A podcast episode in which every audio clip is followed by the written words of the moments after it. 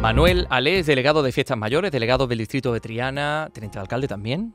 Muy buenas tardes, bienvenido. Buenas tardes, buenas tardes. Le iba a presentar, pero claro, he pensado que dado que usted es quien va a presentar al pregonero, y como tenemos línea directa con el pregonero, pues le hemos pedido al pregonero, a Juan Miguel Vega, que sea hoy quien le presente a usted, pregonero. Muy buenas tardes. Muy buenas tardes. Bueno, usted está haciendo doblete, le acabamos de escuchar hablando de los Beatles y ahora mm, le toca presentar al delegado de Fiestas Mayores. Adelante, cuando quiera. Habrá usted dado cuenta, señor Alés, que aquí lo de ser director de una cosa se queda en nada eh, cuando uno lo, lo nombran para, para este tipo de encargos tan, tan hermosos. Bueno, pues eh, eh, siguiendo las órdenes y el encargo del director de este programa, que es el único que ejerce como tal aquí en este estudio, voy a ello. ¿Quién es Manuel Alés del Puello? Apellidos absolutamente trianeros y del comercio de Sevilla, dicho sea de paso. Es eh, un trianero, padre de tres hijos, abogado enamorado de su profesión, es socio y coordinador del área laboral y fiscal de Cirineo Abogados, estamos hablando de una nomenclatura que tiene mucho que ver con su perfil vinculado a las cofradías.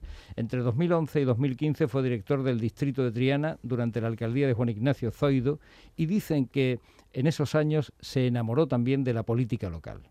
Hoy es no solo delegado de fiestas mayores, sino también del distrito de Triana, trianero de sangre, su padre de la calle San Jorge y su madre de la calle Castilla. Casi nada. De ahí le viene su gran devoción por el cachorro, hermandad a la que pertenece y donde ha sido de todo menos costalero. Ha ocupado cargos en su Junta de Gobierno y en 2013 fue comisario de la exposición El Cachorro Eterno Aliento de Sevilla. Delegado, suya es la palabra. no tiene guasa aquí.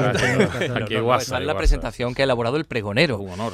Eh, bueno, de, no sé si ha acertado en todo lo que ha dicho. ¿Añadiría usted algo, señor Alés? Bueno, yo creo que ha estado perfecto. Me pone un reto por delante para ese 17 de marzo próximo.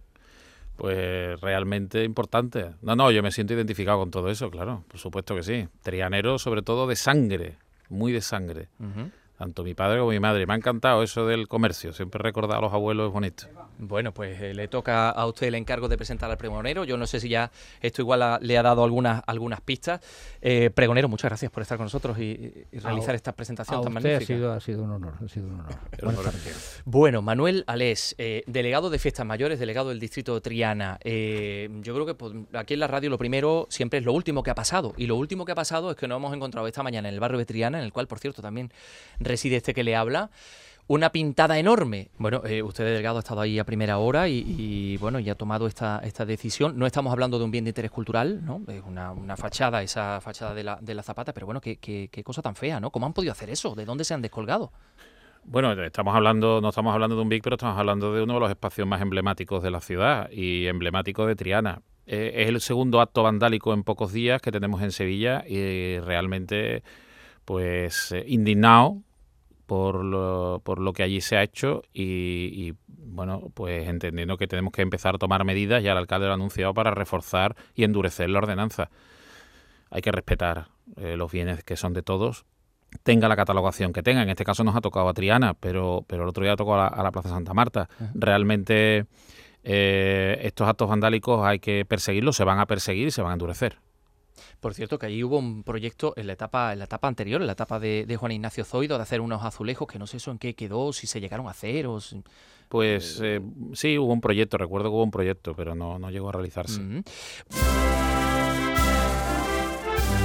A ver, no sé si lo primero es lo que próximo que bueno tenemos la Navidad que también es importante por supuesto, pero eh, claro está toda la ciudad pensando también en la Semana Santa, en tanta información como hay, tantas procesiones extraordinarias que dentro de nada va a salir la señorita de Triana su, su imagen de, su hermandad del, del cachorro. No sé si es ahora mismo lo que más le preocupa, delegado.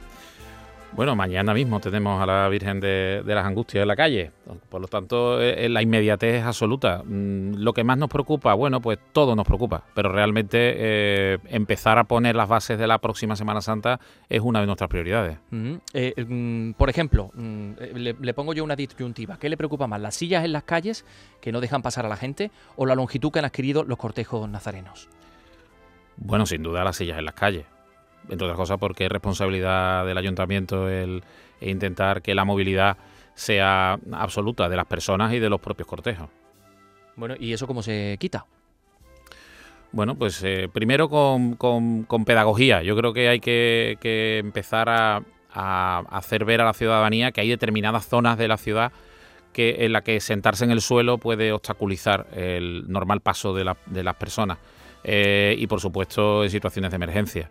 Mm. Eh, y luego, pues en caso de, que mm, haya situaciones límite, pues con actuación policial, obviamente. Para eso hay que habilitar a los policías locales, eh, bueno, pues para que puedan hacerlo con seguridad jurídica. Claro. ¿Y cómo se va a hacer? Cómo, ¿Cómo se puede hacer eso? Bueno, pues en ello estamos. Estamos buscando los instrumentos para que la policía pueda, siempre de manera preventiva y siempre con, como digo, con pedagogía, invitando a los ciudadanos a que a que se pongan de pie, a que, a que la sillita o el estar sentado en el suelo, porque siempre pensamos en la sillita, pero hay muchas zonas de la ciudad y muchos días de la ciudad donde se está en el suelo. Esto es una cultura que se ha implantado en Semana Santa. Yo no veo en la cabalgata de Reyes, por ejemplo, no vemos gente en sillita, o incluso en la propia madrugada vemos mucha gente en sillita por la, a primeras horas de la noche, pero luego durante la mañana muy pocas. Es una cuestión de cultura que tendremos que ir poco a poco eh, pues cambiando, eh, intentando ser lo menos invasivo y, actuar lo menos lo menos posible, pero en caso límite dando seguridad jurídica a la policía. Pero claro, delegado, la gente se sienta en una silla porque los cortejos son interminables.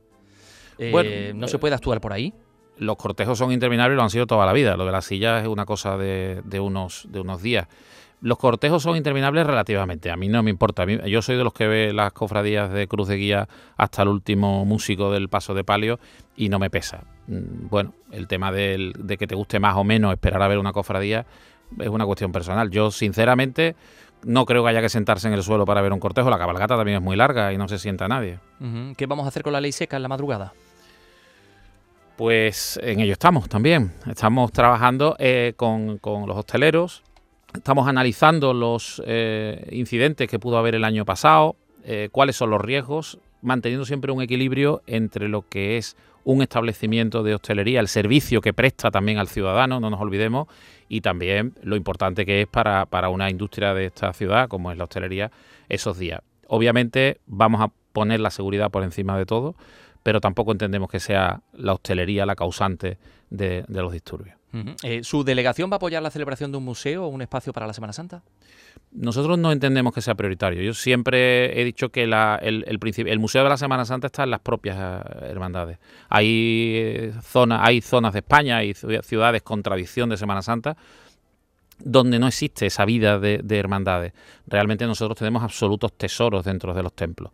Si estamos pensando la posibilidad de, siguiendo ese camino que nos ha marcado el Círculo Mercantil o el Labradores o Cajasol, pues tener eh, espacios para exposiciones eh, temporales itinerantes.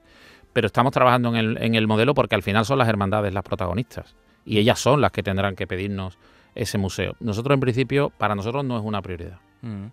Eh, hay otro asunto por el que quiero preguntarle porque el Castillo de San Jorge se va a transformar en un centro de, arte sacro y no sé si ayer hablábamos con Paquile, con el presidente de la Fundación de Arte Sacro. Esto, eh, digamos, va a modificar la visita eh, o, digamos, el fondo, el contenido de ese espacio que, recordamos, nació como centro de la, en fin, para enseñar cómo era el Castillo de la Inquisición. A ver, el discurso expositivo de, del Castillo de San Jorge no cambia. Es decir, eh, cuando uno va a visitar el Castillo de San Jorge con ánimo de visitar el Castillo de San Jorge como lo que fue la casa de la Inquisición en su día, lo va a seguir viendo. Es decir, eso no, eso no varía. Lo que sí es cierto es que, eh, aparte de que ha estado cerrado durante, durante varios años, sí hemos visto que eh, las visitas al Castillo de San Jorge eran, eran pequeñas, no eran, no eran excesivas, no eran notorias. Sin embargo, también es un espacio magnífico para tener un contenido expositivo dentro sin distorsionar el propio continente que es eh, ya de por sí tiene muchísimo interés arqueológico como es el Castillo de San Jorge. Pero entendemos que convive muy bien tanto con el arte contemporáneo como hemos visto recientemente, con el arte sacro y claro que vamos a hacer una apuesta por el arte sacro muy importante y entendemos que pueden convivir perfectamente ambos espacios y ambos contenidos. Sí, sí, no, no. Eh, mm, precisamente el alcalde anunciaba en, en, Bruselas, en el Parlamento Europeo, una gran exposición en el Parlamento que, no sé, ¿se imagina usted un paso de palio en en, Bruselas. Por supuesto, además, ahí, claro, por supuesto que me lo imagino. Sevilla va a llevar un paso de palio a Por supuesto que me lo imagino, no sé si irá completo o fragmentado, pero la realidad es que mm, el arte sacro, la música procesional, el mundo del costal, eh, eh, todo lo que significa la Semana Santa de Sevilla es referencia a nivel nacional y a nivel, y a nivel internacional. Eh, muchas veces no valoramos en casa lo que tenemos y fuera nos lo tienen que decir. Eh, no sería la primera vez que nos llaman de otras ciudades para decirnos la maravilla que es, la referencia que es todo lo que rodea la Semana Santa de Sevilla. Y nosotros tenemos que poner eso en valor, no podemos acomplejarnos eh, pensando que son artes menores o que son disciplinas menores. Son disciplinas nuestras y que por supuesto vamos a exportar como marca Sevilla que son. Mm, eh, claro, usted como delegado de fiestas mayores pues cuida de las cosas que hacen singular a Sevilla, que son sus fiestas mm. mayores. Em, pero como decía San Pablo, este tesoro lo llevamos en vasijas de barro. Claro, me dice que mañana tenemos a la Virgen de los Gitanos. El día 26 sale la Virgen de su Hermandad del Patrocinio. El cachorro también de su Hermandad se propone ir a Roma en el año 25, pero antes estará la procesión extraordinaria. En fin, mm, da la impresión de que todo lo singular o extraordinario está dejando de ser extraordinario para convertirse en algo de casi todas las semanas. Mm, ¿No cree que mucha gente eh, quizás se esté cansando de, este, de este frenesí de procesiones?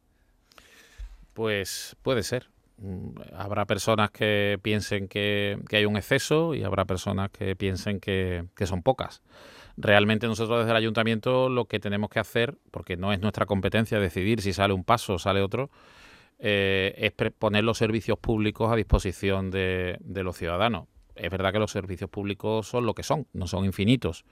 Eh, por lo que, bueno, pues nosotros siempre en coordinación con el Consejo de Cofradía y en este caso con el Arzobispado, pues modularemos o iremos viendo cómo, cómo este, estas procesiones pues se van eh, escalonando eh, en el tiempo para que los servicios públicos puedan ser eh, pues correctos, ¿no? No, no, no, no podemos tener unos servicios públicos a disposición todos los días porque es imposible, no, mm. son finitos los recursos. Bueno, pues ya sé que a usted le gusta mucho la idea del cachorro en Roma, ya lo, he leído.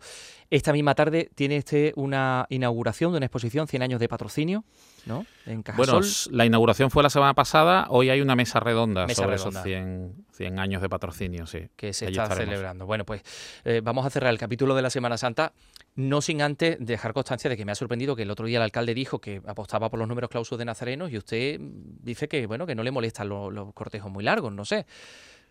Bueno, es, yo digo exactamente lo mismo que dijo el alcalde, que esto es una cuestión de las hermandades. Son las hermandades las que tendrán que tomar sus propias decisiones. Evidentemente, competencia de las hermandades y por lo tanto poco más que decir. A Rocío con Triana siempre fui, yo siempre fui con Triana. Bueno, esta es una, eh, una sevillana rociera, pero la hemos puesto para hablar, para cambiar de tercio, para hablar de la feria, porque claro, ¿cuándo se va a realizar esa consulta sobre la duración de la feria? Eh, la consulta va a ser, desde luego, después de la feria, ¿no? Pero mm, no sé si mucho después o poco después, o. En fin, ya sabemos además que va a ser dos opciones: o se queda como está o se vuelve al modelo anterior. No va a haber una tercera opción. Pero lo que no sabemos es cuándo y cómo se va a hacer. Pues eh, yo creo que a nadie es ajeno el, ataque informático que hemos tenido en las últimas fechas, que, ha parado un poco ese proceso en el que estábamos estudiando el cómo hacerlo. Mm, vamos a hacerlo desde, eh, eh, con los recursos que tiene el propio, el propio ayuntamiento y lo vamos a hacer después de, la próxima feria de abril. Eh, vamos a intentar que sea lo antes posible, justo después de la feria de la feria de abril, antes de que se enfríen los ánimos, que es cuando creemos que el ciudadano está más sensibilizado, porque aquí lo más importante es la participación. La última encuesta que se hizo tenía una participación, tuvo una participación muy pobre y esa y esa poca participación es lo que nosotros no queremos. Queremos que se refrende realmente esa decisión, porque aquello fue una consulta, no olvidemos, sobre la feria de 2017, exclusivamente sobre la feria de 2017. Lo que pasa que luego se, se modificó la ordenanza.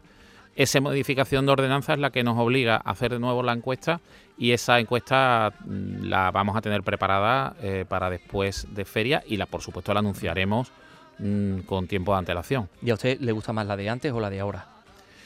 yo creo que los dos modelos tienen algo positivo. A mí, sinceramente, a mí personalmente me gusta más la, la, de antes, sobre todo porque tiene un fin de semana completo. Que esta, esta feria nueva no tiene un fin de semana completo. Y al final el ciudadano, eh, pues la mayoría somos trabajadores que lo que queremos es tener un fin de semana y disfrutar del fin de semana, viernes, mm. sábado y domingo.